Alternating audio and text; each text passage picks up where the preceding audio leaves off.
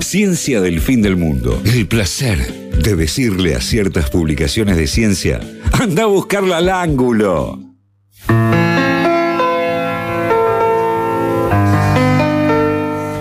Ah, con esta solemnidad absoluta que Total. caracteriza este programa. ¿De qué vamos a hablar hoy? Vamos a hablar de, eh, en esta saga mundialista de fútbol. Estamos aumentando la fiebre mundialista. Claro, ahora ya están las figuritas, todo. Van a comprar. No está, hoy vi carteles que decían tipo, no tenemos figuritas aclarando. nah, es mucha plata, divertido, pero mucha plata. Aparte, Yo le pido a mis alumnos en el colegio que me muestren cómo vienen con el álbum y me divierto con eso. En, en el, en el mundial anterior había como un álbum virtual. Como que vos podías. Aburridísimo. O sea, nunca había algo tan aburrido en mi vida como un álbum. Al, álbum. no le sale la ¿Qué palabra. le pasa? No, este que tiene pica, come viste que come mucho Sí, maní. es un Es la goberfagia que lo. Bueno, lo- Lo- va- lo- hoy lo que vamos a hablar es del Mundial 82. Hablamos ya del Mundial 74, ya 78. había figuritas en el 82. Eh, de hecho, tengo entendido que fue el primer mundial con figuritas oficiales de serio? Panini. Sí. Espectacular. Panini que eh, nacieron en eh, Italia, En, en Italia. En- sí, sí, sí. Es Bien. una buena historia. Eh, La lista en Twitter. el mundial No creo. de España 82 Yo no leo Twitter. es bastante particular porque es el primer mundial en el Con que figuritas. participan. Maradona. En el primer mundial en el que juega Maradona, muy bien, ahora vamos a hablar de eso. ¿Viste? No te lo El primer esperabas. mundial en el que hay 24 equipos. Ajá. Porque la idea, ¿se acuerdan que los mundiales hasta ese momento tenían 16 equipos? Como por ejemplo, Argentina 78 tenía 16 equipos. Ah, no sé, mira. No sé. Eh, que fue el anterior, ¿no? Donde Argentina fue campeón del mundo. Ya hablamos, ya tenemos Pueden la escucharlo en, columna. en Spotify, Ciencia del Fin del Mundo. Y ya que el están ahí. Se eh, suscribe. político que contrajo ese mundial y to- todas las contradicciones que generó a tantas personas aquel mundial, a quienes combatían la dictadura y a la vez vieron a Argentina campeón. Bueno, ya lo hablamos en esa columna.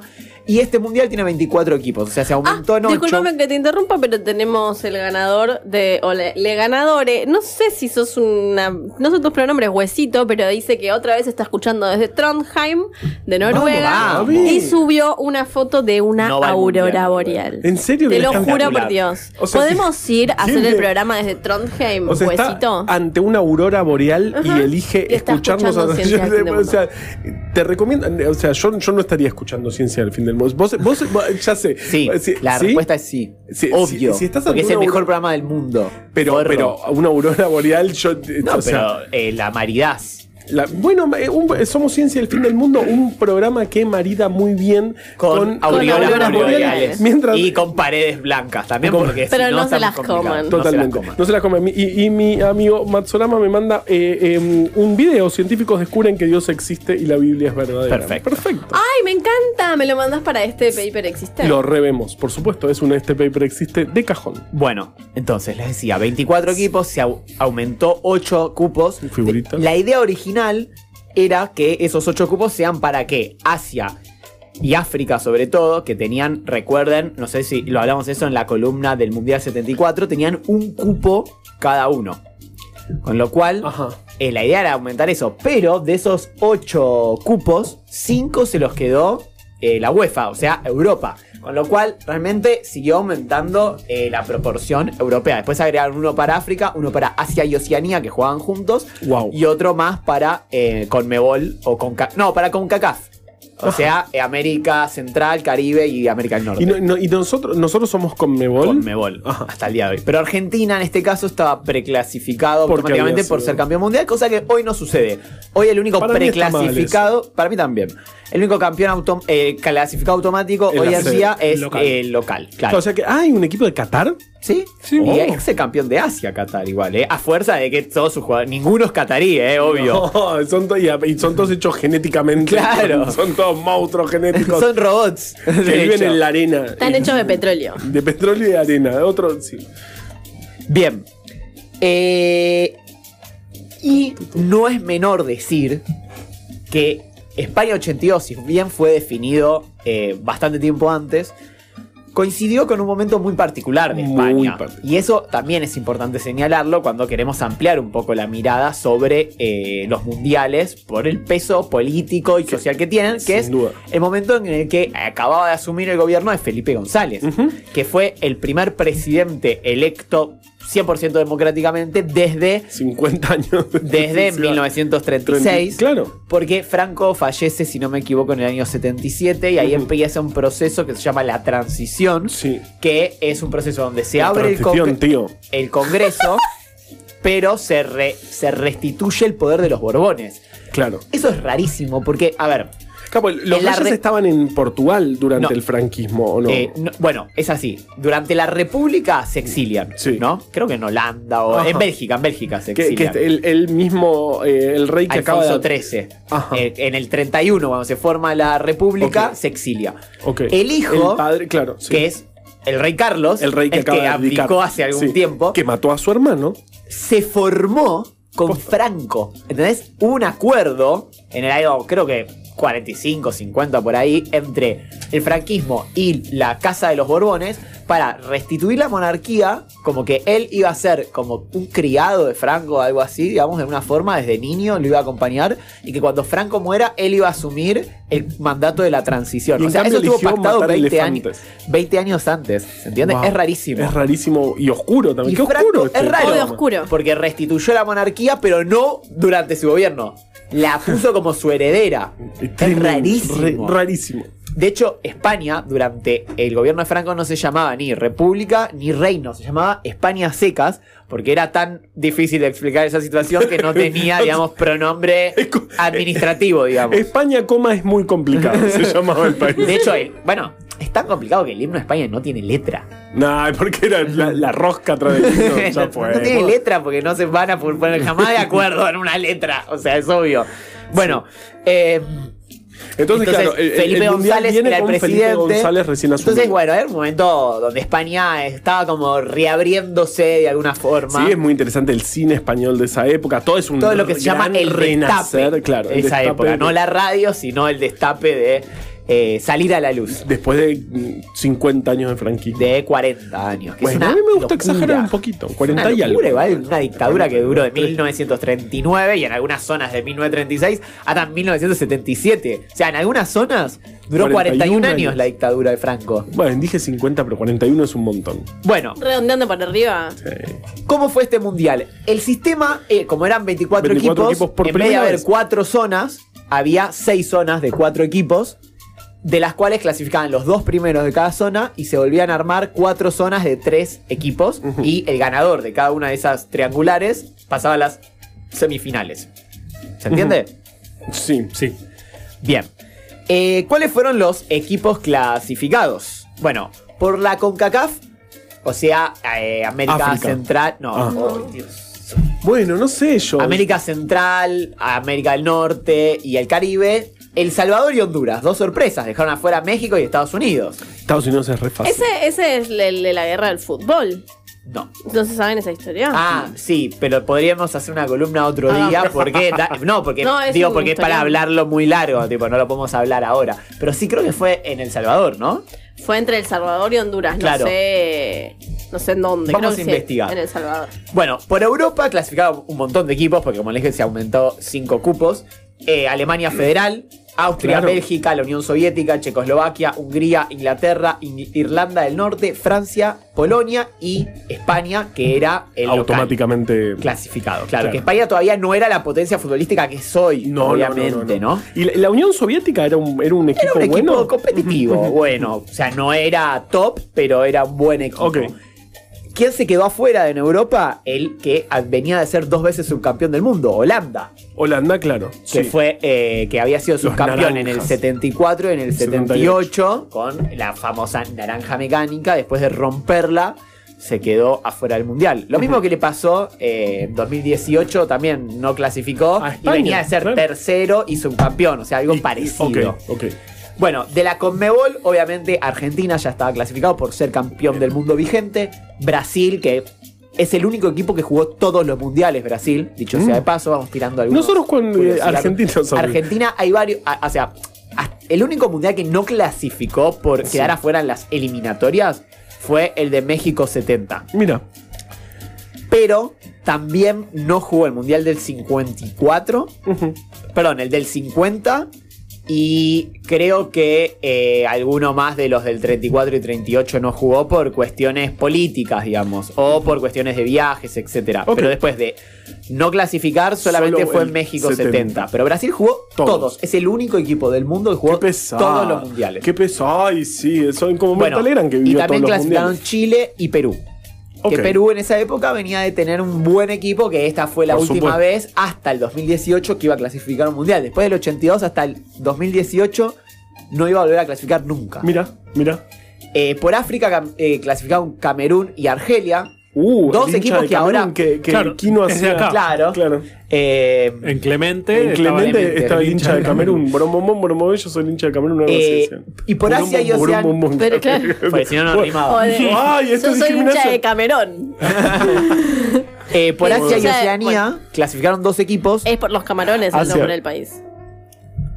¿Posta? ¿Postal? ¿Sí? Eh, De hecho, era una colonia portuguesa llamada Camarões. Ah. ver, a ver, una vez más. grabalo para el próximo picadito de curiosidades, por favor. dale, dale. Bien, Kuwait y Nueva Zelanda. Acuérdense de Kuwait porque va a pasar algo muy divertido con Kuwait. Los va a invadir Estados Unidos. Sí, pero eso no fue divertido. Bueno, Ok. ¿qué pasa? El partido inaugural lo tenía que jugar Argentina petróleo. porque en aquella época, hasta el Mundial 2006, o sea, el primer Mundial donde no jugó el vigente campeón el partido de apertura Sí. fue el Mundial 2006. Antes lo jugaba el vigente campeón. Es por eso que en el Mundial 82 el partido de apertura lo tenía que jugar Argentina, que le tocaba jugar contra Bélgica. Ajá. ¿Cuándo jugó Argentina este partido inaugural? El 14 de junio. ¿Qué pasó un día antes? Porque no nos olvidemos en qué año estamos. Estamos en 1982. Ah, y la guerra había acabado de terminar. No, Bueno, la guerra estaba todavía. ¿Cuándo terminó la guerra? ¿Alguien se acuerda de casualidad la fecha exacta? Eh, mm, 4 de. La cantidad de julio, caras que junio, está haciendo. No sé. El partido inaugural Fines fue de junio, el perdón. 14 de junio. La rendición argentina fue el 13 de junio, el día anterior. O sea, Argentina llegaba muy golpeada Acá perdimos una guerra. socialmente, Ayer. digamos. Es muy Hola, sí, difícil mirá, ayer para los una- jugadores afrontar, tener que ir a jugar un mundial que, digamos, si bien es algo que nos encanta, súper divertido, te emociona todo, como que cuando estás pasando una guerra, yo me imagino que decís, y la verdad que esto no sé si es tan importante comparado con la situación que se estaba viviendo en el país, Sí. ¿no? Eh, De hecho, Argentina, Grondona, que ya era presidente de la AFA, Desde hacía 40 años. no, no, eh, en el 78, 79 creo que queda como presidente hasta su muerte en 2014, ya Sí. lo dijimos, después del Mundial. Eh, eh, dijo que si la Junta Militar lo decidía, eh, Argentina no se iba a presentar al Mundial. Finalmente Argentina decidió presentarse un poco porque los militares pretendían que con eso la gente se distraiga un poco. Otra ya- vez. o- otra vez, que veían que ya eh, la La- guerra sí. estaba perdida básicamente para ese momento. Recién, de hecho, se confirmó la participación argentina el 7 de mayo, cuando justamente para la época en que empezó la invasión británica. Claro. Porque, digamos, hay como casi un mes donde los ingleses amagan, amagan, pero no terminan de invadir, Invadir, nuevamente claro. Sí, las sí, sí. Malvinas. La invasión fue justamente. Eh, y de hecho es muy gracioso porque, claro, como Argentina había roto relaciones diplomáticas con muchos países, el 14 de abril, preparándose para el Mundial, o sea, ya con las islas ocupadas, pero no con la guerra en curso, jugó un partido amistoso contra la Unión Soviética. Argentina en la Ah. cancha de River, que la Unión Soviética apoyó bastante fuerte a la dictadura argentina en la guerra de Malvinas. Mira. Eh, a ver, no con envío de armamento No, ni no, nada no. de eso, pero, pero digamos, Los en términos de, desde acá, desde diplomacia, y digamos, no, no se plantó en contra de la Argentina, le dio cierto apoyo, lo cual es un poco polémico, no por el hecho de la guerra en sí, que ahí está bien, digamos, sino porque la, eh, la Unión Soviética tuvo una posición bastante flexible frente a la dictadura argentina y en general bloqueaba los reclamos de, de las violaciones a los derechos humanos porque era el mismo reclamo que los países de Occidente le hacían a, la, Unión Soviética. Si bien, obviamente, son distintos los procesos, Sí. eh, no, tampoco vamos a negar que en la Unión Soviética no había violaciones a los derechos humanos, pero en el año 82 no eran, digo, ni en la, en la década del 70 no eran ni cerca lo que habían sido en otra época, Claro, no era- y ni no era- no era cerca, Stalin claro, y ni cerca de eran parecidos a lo que pasaba en la Argentina, que era un genocidio, digamos. O sea, no había un genocidio en la Unión Soviética. Sí, sí, Pero había, bueno, había muchísima represión, mucha. eh, pe- pero no, no, claro, no estaba Habíamos un visto genocidio. que en el año 74, la Ujú. Unión Soviética, cuando tuvo que jugar un partido oficial, igual, no un amistoso, contra la Chile de Pinochet, ¿se acuerdan que eh, no se había presentado Es en la. Unión Sí. Soviética porque tenían que jugar en el Estadio Nacional? donde había detenidos en el estadio y la FIFA fue al sí. estadio y dijo, ah, no, está todo bien, la pelota rodaba bien, se puede jugar. Casi no me equivoco, Víctor Jara estuvo detenido. Estuvo detenido y eh, asesinado. Ahí lo hablamos sí. en la columna del 74, ese día vos no viniste. Y vos Eh, tampoco. Yo tampoco fui pero, fui. pero sí fui a un sitio de memoria en Santiago donde cuentan la historia de Víctor Jara y de todos los detenidos en el estadio. Estadio es tremendo. Sí, es tremendo. Bueno, la FIFA pero- fue y dijo, ah, no, acá es bárbaro, mirá, qué Tremendo. lindo. Sí, después también dijeron se puede jugar el mundial en la Argentina. Sí, totalmente. Y también se puede jugar en Qatar, bueno, qué sé yo. Eh, pero la realidad es que la Unión Soviética con la Argentina jamás tuvo la posición que tuvo para con Pinochet. Con Pinochet la verdad que tuvieron una posición ejemplar frente al mundo y con la dictadura argentina no.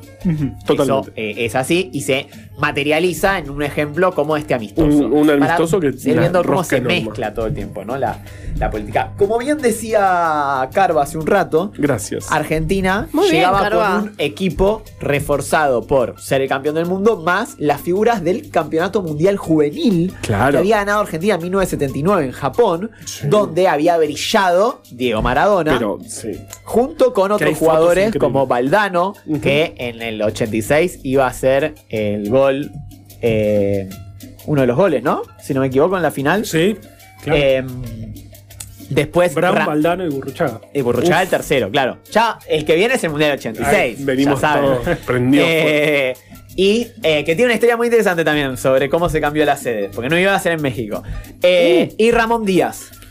El que también habían triunfado, digamos, en este mundial que todos los pibes que estaban en la secundaria eh, en el año 79 cuentan que la dictadura llevó a los pibes de los colegios a festejar al obelisco el triunfo de eh, aquel mundial juvenil, que se festejó como, eh, como que la dictadura hizo una cosa muy como para Ah, seguir, es un mundial como seguirla. juvenil. Sí, también como para seguirla, la del 78, Claro. ¿viste? Como el clima de festivo. Pero la realidad es que Argentina no tuvo una muy buena presentación. De hecho, en el partido inaugural con Bélgica, eran parte del grupo 3. eh, recuerden que eran 6 grupos. Perdió 1 a 0 con Bélgica. Eh, después se Igual pudo que perdió en el 90 1 a 0 con Camerún. en el partido inaugural después de ser campeón también. Así es. Es verdad, me ese, ese ya lo vi y me acuerdo. Eh, Argentina después le gana a los otros dos del grupo, que eran Hungría, que Maradona hace dos goles y es el primer, la primera vez que Maradona obviamente hace goles en un lindo, mundial. Por favor. Eh, que le gana 4 a 1, si no me equivoco, Ah. o 4 a 0, y a El Salvador, que le gana 2 a 0. Eh, y se da una particularidad en este grupo de que Hungría le ganó a El Salvador por la mayor goleada de la historia de los mundiales, que fue 10 a 1. ¿Por qué Otra cercana que me acuerde yo por lo menos es Alemania 8, Arabia Saudita 0 en el Mundial 2002. Y el 7 a 1. Igual El esa, 7 a esa es 1 la, también. esa es la, la Esa más por terrible. la fuerza de los dos equipos es la peor porque eran y dos por la equipos. situación. Claro, el 7 a 1 Alemania-Brasil obviamente es la goleada más importante de la historia de, historia de los mundiales. Pero. No la más abultada. Pero no la más abultada en términos Y numéricos. la más abultada fue eh, Came- eh, Eh, Hungría 10, El Salvador El Sal- 1. Bueno, hija, Me encanta ese 1. yo, yo lo festejo, yo lo perré. Pero, pará, pero es importante saber cuándo hicieron ese gol. Después Arrancó de los 10 1 a 0. de Hungría. Sí, es una buena pregunta. O imagínate si empezaron ganando. Tipo, vamos. Le ganábamos caminando. 10 goles. Bueno, eh, Argentina pasó de grupo segundo, primero pasó Bélgica. Eh, ¿Cómo fue el resto de los grupos? Hay Sí. un grupo muy loco donde eh, el ganador fue Polonia, donde de los seis partidos del grupo, eh, solo hubo un partido que no fue empate. Ay, Todos fueron aburrido. 1 1 y 0 0. El único partido que no fue empate fue Polonia 5, Perú 0. Polonia iba a ser uno de los animadores del mundial, como en el 74, recuerden, y 78, que era un equipo muy fuerte, Ajá. Eh, Alemania pasó de zona, pero tuvo una sorpresa, eh, una- un susto fuerte porque perdió 2-1 con Argelia, que debutaba en un mundial en el primer partido de Alemania. Algo casi parecido le pasa en el 2014, donde de hecho ganó el mundial, que en octavos de final jugó con Argelia y tuvo que ir a, eh, a penales. Bueno, Los tienen de hijos los eh, argentinos. ¿qué pasó? Argelia eh, estaba con Chile y Austria en el grupo, además de Alemania. Bueno, los resultados se dan de una forma que en la última ronda eh, jugaban Argelia y al día siguiente jugaba Alemania y Austria. Esto hoy ya no es así. La última ronda, los dos partidos del grupo se juegan en simultáneo para evitar especulaciones. Claro. Argelia le iba ganando 3-1 a Chile y con eso se aseguraba el pase a segunda ronda.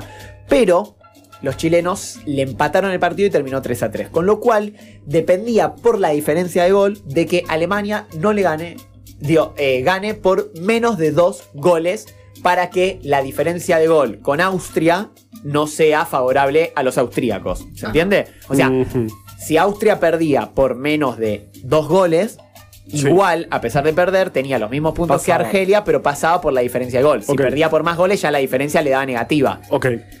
¿Qué pasa? Alemania y Austria jugaban el día siguiente y ya sabían esto, con lo cual fue el partido, se dice que es, yo creo que junto con Corea-España del 2002 y el gol de Inglaterra a la Alemania en la final del 66 debe ser de uno de los partidos más escandalosos de la historia de los mundiales porque no pa- patearon solo una vez al arco donde sospechosamente justo fue gol y no volvieron a patear al arco. Era como vieron el de los Simpsons, se lo pasa al centriño, el centriño, no sé qué. Bueno, no patearon al arco porque los dos pasaban Los dos pasaban. Listo, chao. Y aparte, Alemania y Austria Son, en- son el mismo país, dale, Obvio. hermano. O sea, es muy obvio. Sí. Bueno, otra cosa muy loca pasó en el grupo de Francia. Francia, otro de los animadores del torneo, jugaba contra Kuwait. ¿Se acuerdan que le dije Kuwait? Una rareza, Kuwait en un mundial, ¿no? Digamos. Bueno, Francia iba ganando 3-0 y eh, los jugadores, de repente, los jugadores de Kuwait paran de moverse, pero no había pasado nada. Y Francia mete el cuarto gol. Porque, bueno, los, los delanteros quedan mano a mano porque los defensores dejaron de correr porque según ellos habían escuchado un pitido. ¿Qué pasa? Empiezan a quejarse. Y muy enojado el príncipe de Kuwait, que era un principado, Sí. se mete, un jeque, digamos, se mete y empieza a discutir con el árbitro, que era un soviético. Ocho minutos están discutiendo y el árbitro decide anular el gol. o sea, algo insólito. Como, che, No fue- fue al bar. le dice, che, pero no escucharon el coso, pero, o sea. No escucharon el coso y no, al revés. cuatro dijo, Ferraris. escucharon. Escucharon eh, un, sil- un silbato. ¿El silbato? Y dice, pero yo no toqué el silbato, boludo. Habrá sido alguien del público. No, pero. no ¿Querés sé cuatro qué". Ferraris o no querés cuatro Ferraris? Y, y finalmente el chabón sospechosamente eh, anuló el gol. Pero para ustedes Lo cual fue- la FIFA fue- obviamente eh, sancionó a ambos, ¿no? Digamos. ¿A quién? A, a Kuwait y al árbitro. Y al árbitro. No a pero, pero fue por la positiva o fue por la negativa. Le dijo, mira, Para mí fue por la toda positiva. todos mueren No sé, instantáneamente. para mí el chabón dijo, cuatro a ver, este Ferraris". partido está definido, Francia va a pasar de ronda, ya fue, anulo el gol y me saco este pesado encima. Sí. Algo así. Bueno, España, que era el local, eh, arrancó perdiendo, Sí. para decepción de los españoles, que hasta el Mundial 2010 siempre España, ¿se acuerdan que llegaba como, ah, la gran... pro- este es el año de España y siempre le iba muy mal. Eh, hasta, Hasta que, bueno, que ganó. hasta que ganó y ahí nos cerró la boca a todos. Perdió en su debut con Irlanda del Norte, igual pasó de ronda como segundo. Brasil pasó caminando y se conformaron los eh, cuatro los cuatro triangulares para definir a los cuatro semifinalistas. En el grupo A pasó Polonia, eh, o sea, clasificó a la semifinal, superando a Bélgica y la Unión Soviética. En el grupo D, Francia, superando a Austria e Irlanda del Norte. En el grupo B, Alemania, superando a Inglaterra y España. Todo lo sabe de memoria, es increíble. Y en el grupo C, que era el grupo de la muerte, Uh. de esta segunda ronda jugaban Italia, Brasil y Argentina. Italia, que no lo habíamos nombrado hasta ahora, llegó primero medio flojengui, pero traía un jugador que es Paolo Rossi, que es muy conocido, que tiene una historia muy rara, porque Paolo Rossi llega al Mundial después de dos años de no jugar al fútbol. Pero el técnico lo llama igual. ¿Por qué? Porque, porque obviamente era una estrella Era el espectacular del 2002. de. Claro, que fue. Fue al Claro. mundial, pero no jugó. Pero. No, pero Paolo Rossi Jugó posta. em- empezó medio flojardo. Y empezó. eh, ¿Qué pasa? El chabón. Le habían dado una suspensión originalmente de tres años, que después se le redujeron a dos, por supuestamente haber hecho negociados con la mafia italiana. Viste que en la década del 80 la mafia italiana estaba, Estaba después tipo, lo agarraron a Maradona cuando fue a Claro. jugar al Napoli, que es para esta época justamente, Ujú. después del 82 justamente Claro. va para allá. Eh, y Pablo Rossi la empieza a romper. Y fue goleador absoluto. Qué Un partido donde hizo tres goles. Mm, Bueno, le ganó a Brasil. eh, perdón. Primero le ganó a Argentina. Argentina perdió 3-1 con Brasil. O sea, perdió los dos partidos Argentina. listo, out. fuera. Brasil e Italia lo definí- definían quién pasaba. Termina pasando Italia. Epa, eh, que clasifica gusta. a las semis. Vamos todavía. En la semis- La otra semi. Pará, o Italia- sea que es re em, europea. Los cuatro europeos. Claro. Como eh, Fútbol del centro del mundo. Claro. Eh, totalmente. Football of the Center of the World. La- Pobre los que viajaron. eh, el último mundial también, los cuatro semifinalistas eran europeos. Eh, fueron Inglaterra, Croacia y eh, Bélgica, Francia. Bueno, la cara que Y puso. si me apurás, en 2010 y 2006, los cuatro semifinalistas también eran europeos. Bueno, en 2014 viejo, no, porque estaban Argentina Armen y su Brasil. propio ¿Cómo se mundial y ganen la- las la- elecciones. De ¿Cómo se llama la, la- la confederación de, de europeos? UEFA. La UEFA. Era, al final eran copas de la UEFA. Y claro, la Eurocopa es un chiste Claro. normal. Cuando quedan solo europeos en el mundial se dice es la Eurocopa al final. Y bueno, Bueno, en una semifinal Italia le gana a Polonia. sí. Perdón, voy a hablar como periodista deportivo. Italia venció a la siempre dura Polonia. Tenés que, tenés que no conjugar hacer los verbos. Claro. ¿Sabías, no? Y- Preguntarte. ¿Viste que siempre dicen, eh, hola, Saludarte. Pirulo? Saludarte y preguntarte. Conjugá el verbo, hijo de puta, conjugalo. bueno, y Alemania vence a Francia por penales. Oh, en un partidazo. Y la final en el Santiago Bernabéu, que es el estadio donde el Real Madrid hace de local al día de hoy, con 90.000 espectadores. Italia vence 3-1 a Alemania y se consagra por Campeón. tercera vez campeona del mundo. vamos todavía. Estadio donde, o sea, Franco era habitué del Bernabéu. Sí, Porque era, hecho. él era fanático del Real Madrid. Sí, de hecho, en esa época, la Copa, la que hoy se llama Copa del Rey, que ya de por sí es un nombre polémico, ¿Se llamaba Copa de Franco? Copa del Generalísimo, No. así le decían a Franco. Ay, Y Dios la ganaba mío. sospechosamente casi Real siempre el Madrid, Madrid, digamos. claro. Toda la época de Franco, el Barcelona le fue mucho peor y el Madrid le fue mucho mejor, digamos, porque Qué tuvo ese apoyo. extraño. Que igual el Real Madrid, digamos, nada, era un equipazo. De hecho, ganó cinco Champions al hilo con- en la época de Franco, en la década del 50, con eh, Di Stefano jugando, Claro. el argentino. Alfredo Di Stefano. Y en el 83. Que fue eh, presidente honorario del Madrid hasta su muerte. El 83 ya es Copa del Rey y salió campeón del Barça. Con Maradona. Con Maradona. el único Maradona, título que ganó Maradona en el Barcelona. Exactamente. Wow. Qué bien. Así que bueno, este fue el Mundial 82. Buen Espero mundial, que les haya interes-